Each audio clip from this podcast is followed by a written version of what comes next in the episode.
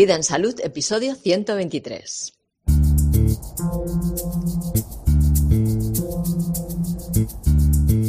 Autodeterminación.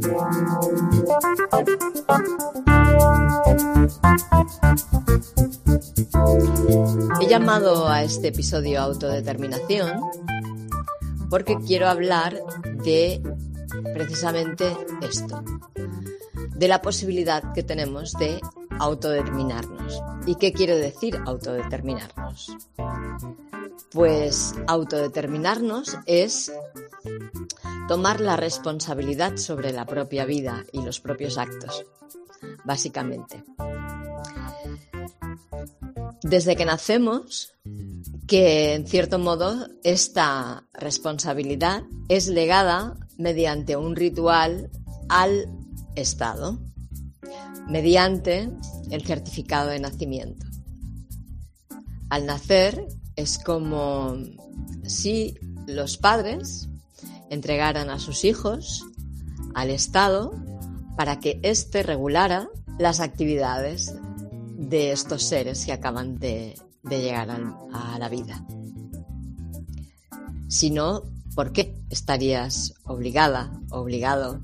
¿Por qué estaríamos obligados a seguir unas normas impuestas por alguien a quienes les importamos muy poco, por alguien que no sabe nada de nosotros, ni de cómo vivimos, ni de nuestras necesidades y tampoco les importa.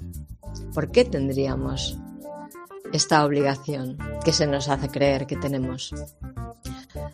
¿Dónde piensas que, que tiene origen esta servidumbre que es que va pasando de padres a hijos como una obligación, ¿no? Pues en ese contrato, en el contrato que hacen en nuestro nombre nuestros padres al entregarnos, entregar nuestra existencia en el registro civil. Y ellos no lo saben por eso los padres no sabemos. Yo registré a mis hijos en el registro civil. Bueno, yo no, yo no estaba para hacer eso, lo hizo el padre, pero el padre de mis hijos registró a nuestros hijos en el registro civil. Nadie nos dijo por qué teníamos que hacer eso, pero sabíamos que teníamos que hacerlo, fíjate. Igual que tú seguramente sabes que tienes que hacer eso, ¿no? ¿De dónde viene eso, no? ¿Por qué tenemos que registrar a nuestros hijos en el registro civil?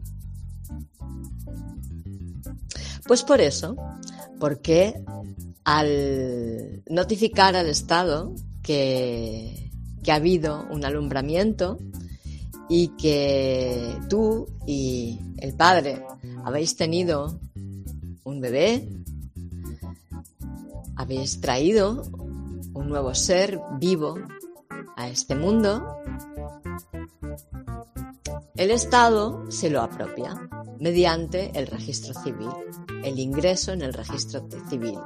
El padre entrega una notificación de neonato y el registro civil le devuelve un contrato en el que el, nombre de ese niño es escrito en mayúsculas porque, como vimos en el programa sobre eh, la estafa del nombre, al estar escrito en mayúsculas, tiene el trato de empresa, de corporación. Entonces, al convertir a ese niño en una empresa, puede contratar, tener contratos, puede tener tratos con la empresa Reino de España. Kingdom of Spain. Está registrado, tiene un número de registro, que ahora no recuerdo, pero sí que en el, post, en la publicación, que pondré los enlaces relacionados a este episodio, a esto que te estoy explicando, estará el enlace a ver el registro de Kingdom of Spain en la SEC como empresa. Y este contrato que se nos hace para con el Estado en el que perdemos todos nuestros derechos, en realidad, pero empezamos a ser merecedores de unos privilegios otorgados por ese Estado, pues ese contrato es fraudulento totalmente, porque un contrato tiene unas normas para poder ser llevado a cabo. Un contrato no puede ser un engaño para nadie. Todas las partes firmantes, todas las partes que forman parte de ese contrato, tienen que tener conocimiento claro de qué es lo que están contratando, de cuál es el acuerdo al que están llegando. A nosotros nos lo hicieron y éramos unos bebés completamente inconscientes de eso. Y nuestros padres tampoco supieron qué es lo que estaban haciendo. Así que es un contrato fraudulento, nulo, de pleno derecho, no tiene ninguna validez legal porque no cumple ni un solo de los requisitos que tiene que tener un contrato para ser legal. Pero, a fuerza de decirnos y repetirnos que estamos bajo este contrato, nosotros nos lo creemos. Y lo único que mantiene vivo este contrato, lo único que hace válido este contrato, lo único que lo hace legal, ¿sabes qué es? Tu consentimiento que tú consientas, que tú lo apruebes, lo creas así y vivas tu vida conforme a que ese contrato es válido. Eso es lo único que lo hace válido. Por eso cada vez que te identificas con el número de célula de identificación, el número que te ha asignado el Estado, cada vez que te identificas con este número o con el propio documento de identificación, pasaporte, lo que sea, en cierto modo estás consintiendo ese trato que te fue aplicado de forma impositiva y engañosa y fraudulenta. Pero si tú lo consientes, entonces es válido. Eso es lo que quería explicar hoy y te voy a explicar un poco también algo que me que vengo reflexionando mucho últimamente sobre esto, ¿no? Que de hecho, esto que estamos viviendo ahora no es una cosa que sea nueva. Es algo que se viene repitiendo a lo largo de la historia muchas y muchas veces, en muchas ocasiones.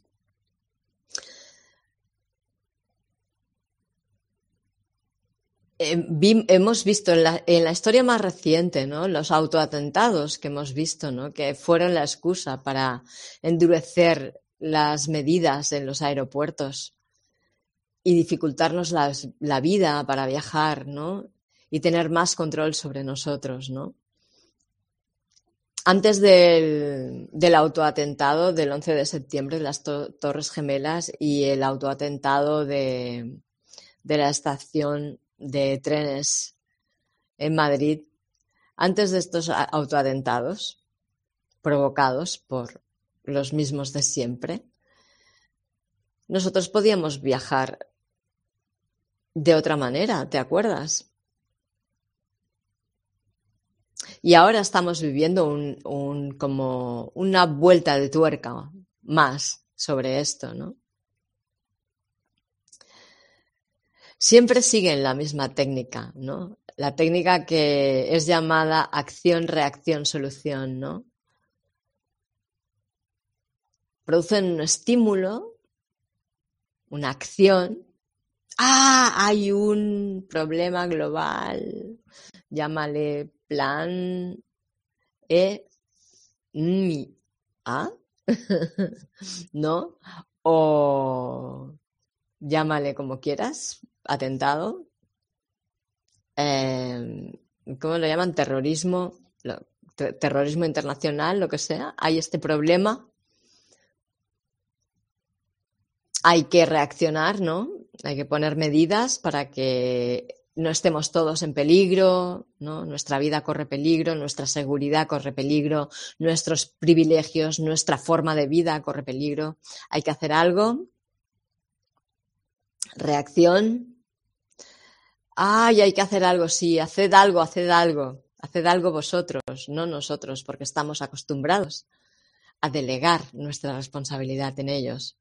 Y además ellos nos plantean siempre problemas tan grandes que sobrepasan a nuestra capacidad de control, de autorregulación.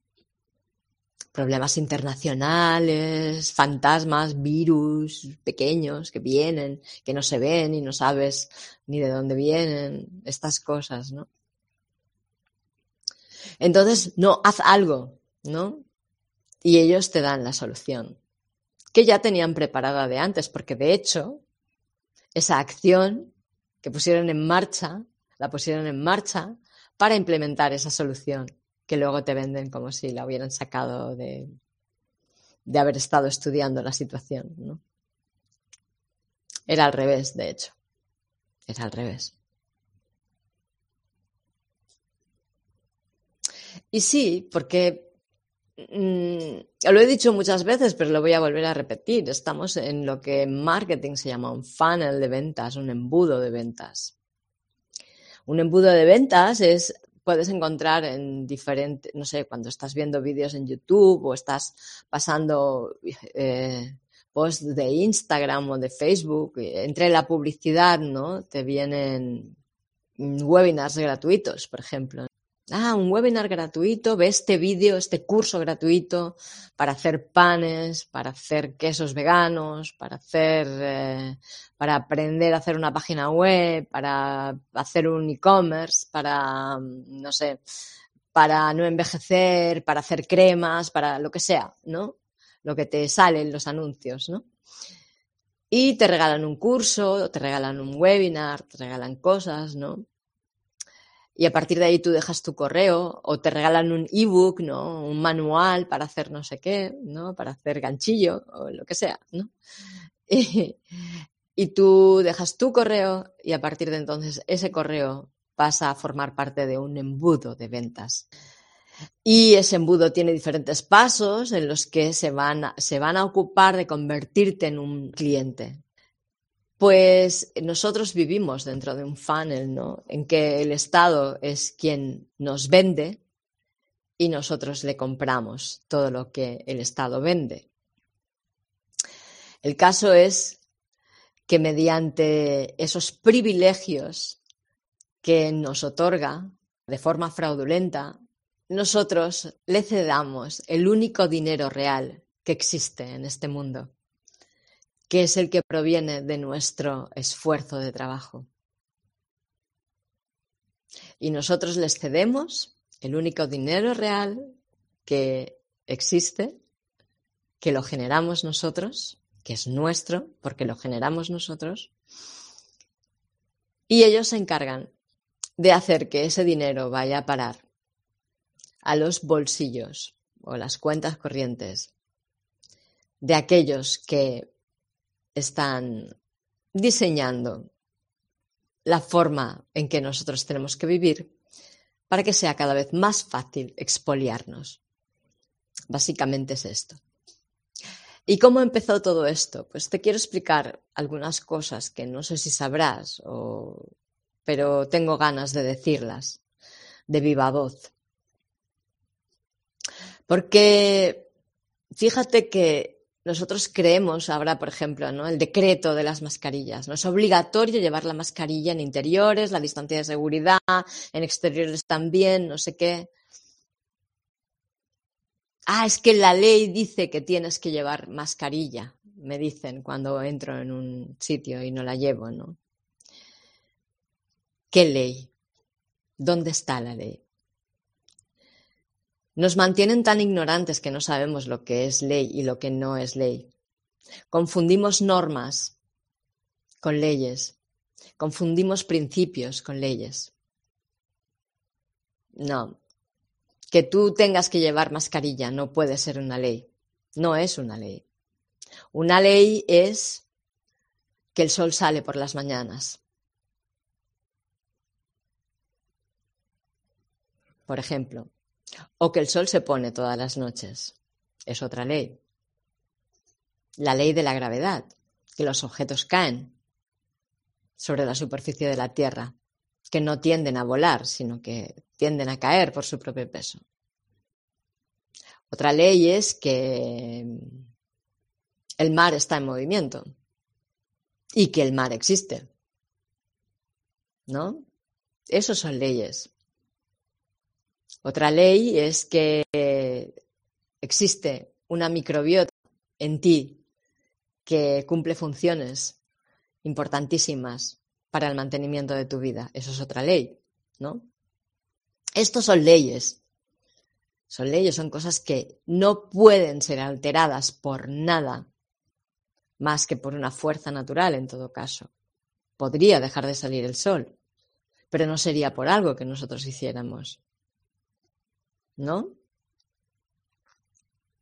Por ejemplo, una ley es que el universo es energía, que todo es energía, eso es una ley, ¿no? Que la materia se sostiene en frecuencias vibratorias, en vórtices de energía. Eso es otra ley, ¿no? Pues todo esto son leyes, pero que tú tengas que llevar una mascarilla es una norma. Y a no ser que tú consientas, esa norma no tiene influencia sobre ti. Vamos a ver más cosas. ¿Qué es lo que te quería explicar? ¿De dónde viene todo esto? ¿Sabes lo que es una bula papal?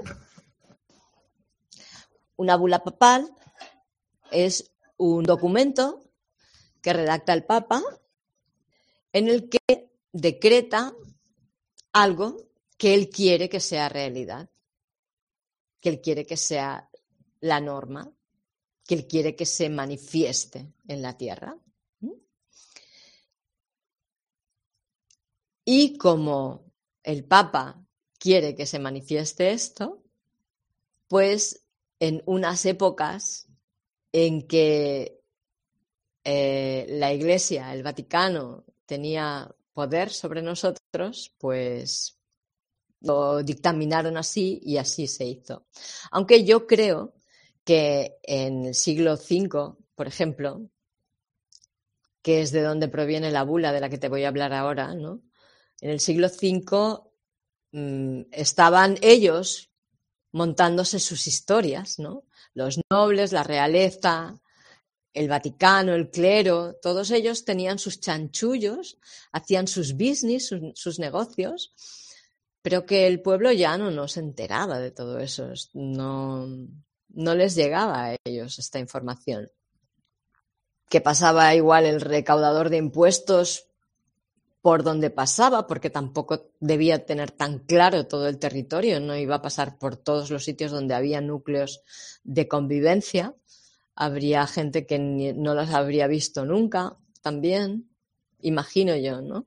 No debía ser tan, tan fácil para esta élite tener controlado a todo el mundo. De hecho, ahora es el momento en que más facilidad tienen y quieren aún más ¿no? control sobre nosotros.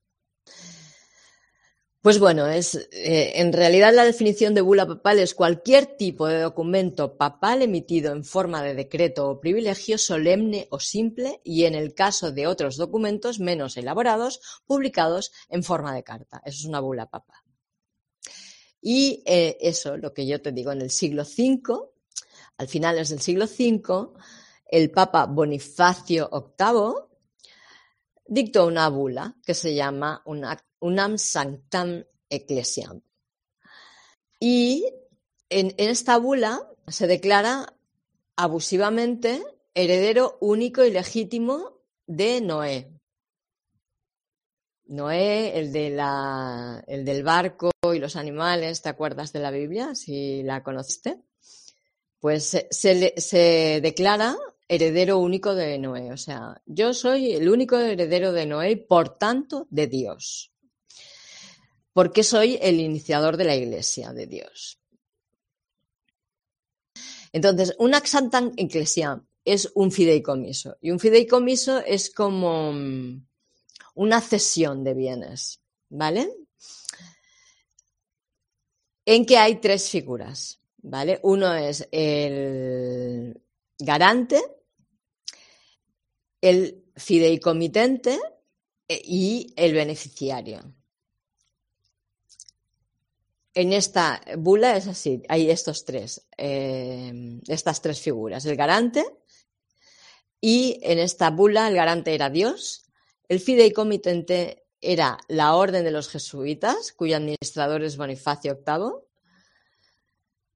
Fideicomitentes son, de alguna manera, pues los que gestionan estos recursos. Y los beneficiarios son los cristianos en esta bula en este fideicomiso.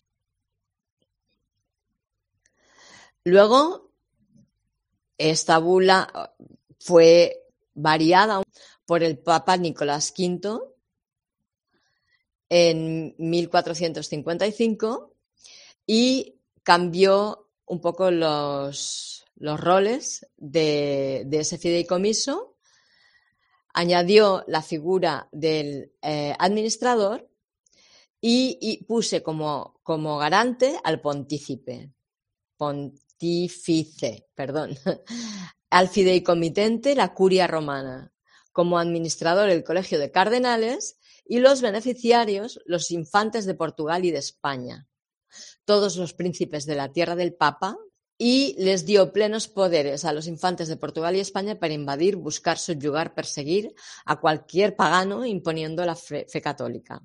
¿Te suena, no? Un poco. Las tierras se cedían en este fideicomiso al rey y a los nobles y no existía la propiedad privada. Por eso decidieron que aquellos que se beneficiaban de la tierra tenían que pagar tributo a sus verdaderos beneficiarios. Eh, de ahí viene, o sea, ellos, eh, su delirio es este, que la tierra es propiedad suya, es su delirio.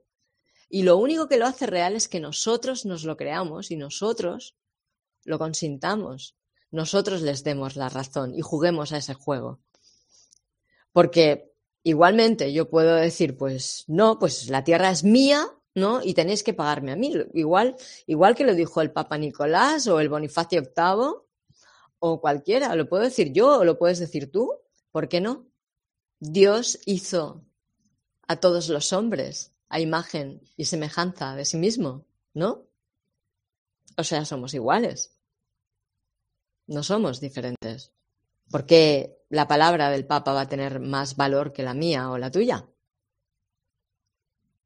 ¿Porque es más corrupto? ¿Porque es más amoral? ¿Por qué iba a tenerla, verdad? Bueno, y así toda una serie de, de bulas que, bueno, que van haciendo que, que, eso, que la tierra y todo lo que la tierra produce, incluso las almas, la, la, iglesia se quedaba con las almas de los seres vivos, ¿no? Y el, el Estado, en forma de reyes y reinas y, nobles, se quedaban con el, los cuerpos y el fruto del trabajo de esos cuerpos. Así se lo repartieron. Y esto viene de ahí. El hecho de que quedes ahí registrado es como una evolución de todo aquello, de todo aquello que pasó en la, Edad Media. Ahora estamos en el punto en que estamos. Hemos pasado por el hecho de que, bueno, el carnet de identidad nos hace someternos a toda una serie de normas dictadas por una casta ignorante, corrupta, a quien no le importa para nada el bienestar de nadie, tú no le importas, yo no le importo. Y lo que está pasando ahora es un episodio un poquito más allá, es como una sofisticación de lo mismo. Pero quiero decirte que todo esto es un fraude, es ilegal. Y lo único que lo hace legal, como te he dicho, es que tú consientas, que tú acuerdes que eso es así si tú te lo niegas, si tú te desvinculas de toda esta alucinación que tuvieron un, grupo de, de, personas enfermas, pues mm, no tienes por qué obedecer nada de lo que te impongan. Pero aquí en España llevamos obedeciendo demasiado tiempo. Nos, nos estamos conformando demasiado con todas las imposiciones. Me enteré que España es el único país del mundo en que el Estado puede meter mano en tu cuenta corriente y quitarte tu dinero. Si esto la primera vez que lo hicieron hubiéramos montado un pollo del copón, no habrían podido hacerlo. Si hubieran recibido denuncias, como ahora están recibiendo por todo esto, ¿no? Es como nos estamos moviendo muy tarde. Y de verdad que pienso que tendríamos que empezar a, regular y empezar a denunciar todas esas cosas que hemos estado consintiendo que, que no son justas, que son un abuso. Un abuso del poder que les hemos estado cediendo, que hemos estado consintiendo que ellos tengan. Pero bueno, tengo una buena noticia porque Igual que ahora pues está, eh, no sabré decirlo, el nombre de Reinken Fuller o algo así, el abogado alemán que está, bueno, esta semana ya entra a juicio la demanda que él ha hecho, la querella que él ha impuesto contra todos los gobiernos, las farmacéuticas y los bancos, me parece. No, los bancos aquí no están. El de los bancos fue en, en 1900 eh, 70 y algo, creo. A ver. No, eh, perdón, en mil, eh, 2012. En el 2012 hubo un grupo formado por una abogada, por un informático y por un naturópata que recibieron el encargo por parte de la de la City de eh, investigar la actividad de los bancos. Y lo hicieron. Y investigando esta actividad llegaron a la conclusión de que era un fraude, que no beneficiaba más que a muy pocos de forma ilegal e ilegítima y que no valía la pena que continuara la sociedad dependiendo de esta forma de economía esclavizante y humillante. Entonces, anularon todo lo relacionado con bancos y estados. Les anularon todo poder y crearon un nuevo fideicomiso en el que el fideicomitente es el primer creador. Es muy espiritual esta historia. Los administradores son ellos, los tres investigadores, Caleb Skinner, Hollis Randall Hilner, Hedran Tucci Harraf, y hicieron beneficiarios a la eterna esencia. ¿Y sabes qué? Que la eterna esencia somos nosotros. Nosotros somos la encarnación de la eterna esencia.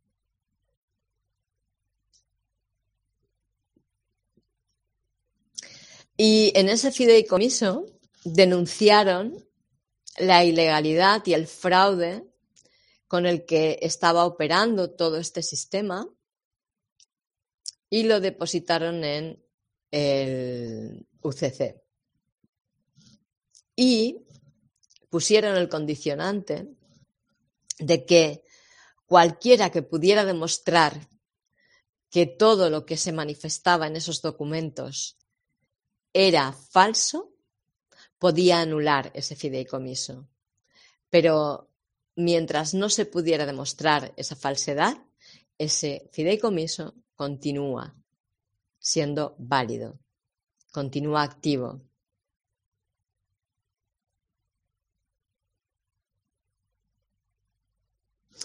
Y esto nos hace legalmente libres de esa sumisión que pensamos le debemos a este Estado corrupto.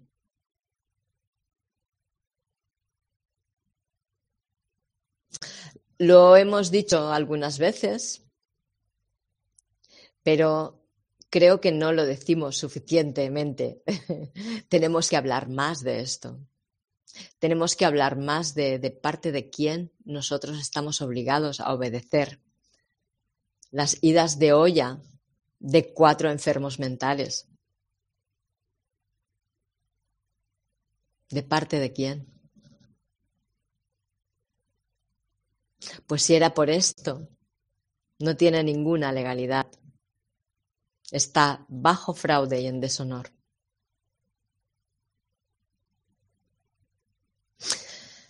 Y nada, quiero que reflexiones sobre esto, por esto te lo digo. O sea, toda mi voluntad es darte elementos de reflexión, que pienses en ello.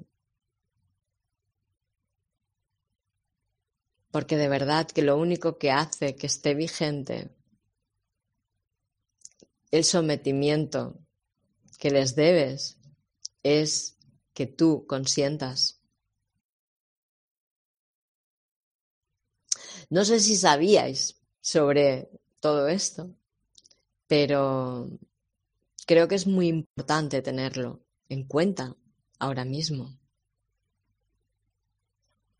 Porque el paso que quieren dar en el abuso y el fraude que cometen sobre nosotros es muy grande ahora mismo.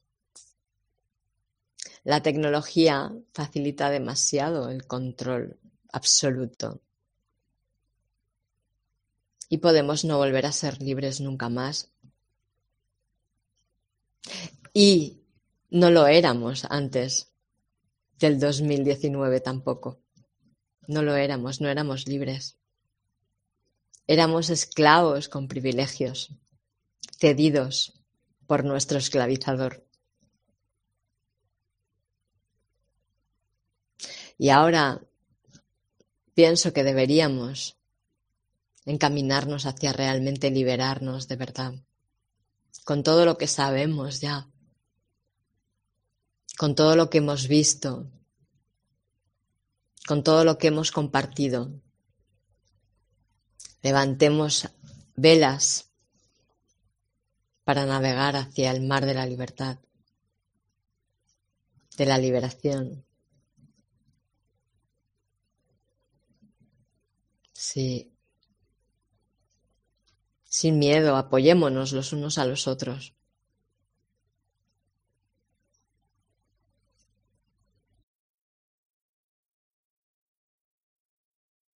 Si quieres más información, en la publicación que acompaña al episodio del podcast en la web vidensalud.es eh, encontrarás más información sobre, bueno, cómo proceder, porque los administradores de este fideicomiso, este grupo de test, Caleb Skinner, Hollis Randall Hilner, Heather Tucci Harraz, eh, dejaron unos documentos que están de libre acceso, que podemos utilizar todos para declararnos beneficiarios de ese fideicomiso como encarnación de la eterna esencia y rechazar completamente cualquier precontrato que pudiera haber sido ejecutado sobre nosotros de forma fraudulenta y engañosa. Dejaré ahí toda la información. Existen grupos de apoyo, también dejaré la información en eh, la publicación por si quieres acceder e informarte más profundamente y ver cómo puedes tú liberarte a través de esta posibilidad. Hay muchas, hemos hablado de la REMEL, por ejemplo, ¿no? que utiliza un vacío legal que tiene que ver con el copyright, con los derechos de autor dentro del mundo artístico, para rechazar completamente esa ficción jurídica estaba escuchando un vídeo en que Alejandro Angélica, que es un gran conocedor de este tema, comentaba que si vas al diccionario, no me ha dado tiempo de buscarlo, pero si vas al diccionario jurídico español, ficción jurídica es aquello que no, no ha pasado de verdad, pero que se escribe como si hubiera pasado y si se le da el valor de como si hubiera pasado. Eso es la ficción jurídica. Y eso es lo que tenemos que rechazar. Porque además están reescribiendo toda nuestra historia. Ya no sabemos ni de dónde venimos. No podemos fiarnos de que la historia que se conoce de nuestras civilizaciones sea verdadera. Porque ellos lo cambian todo. Te dicen que los egipcios una cosa, que los romanos no sé qué, que los...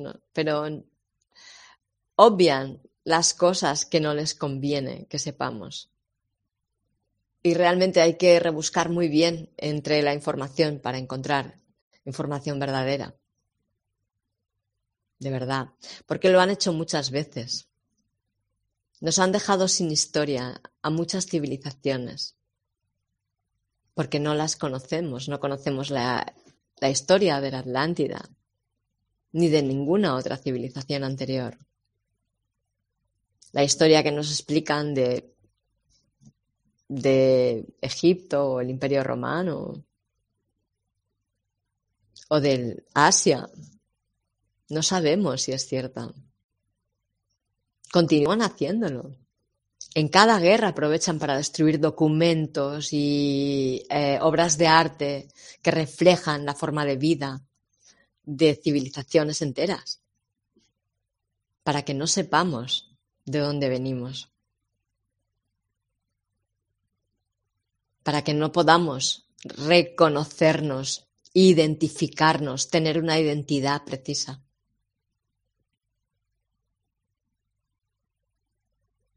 ¿No te parece a ti que esto es así? Yo estoy convencida de que esto es lo que está pasando.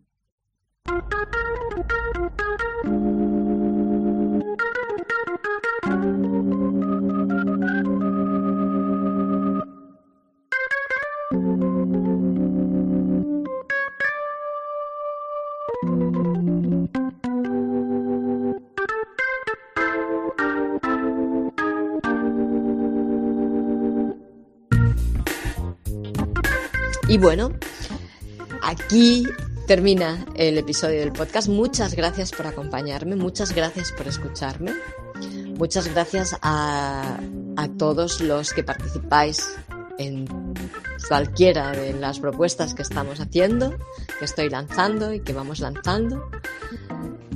Muchas gracias a los que formáis parte de la escuela, muchas gracias a los que estáis aportando, haciendo aportaciones voluntarias, económicas.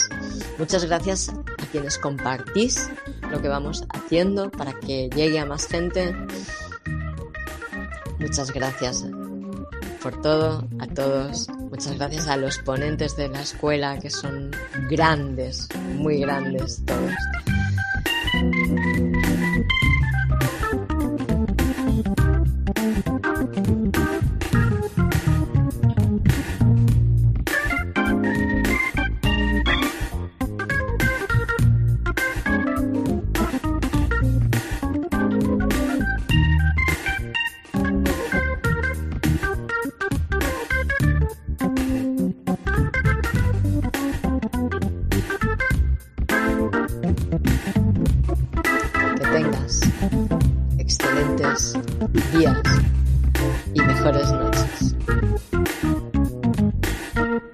La próxima.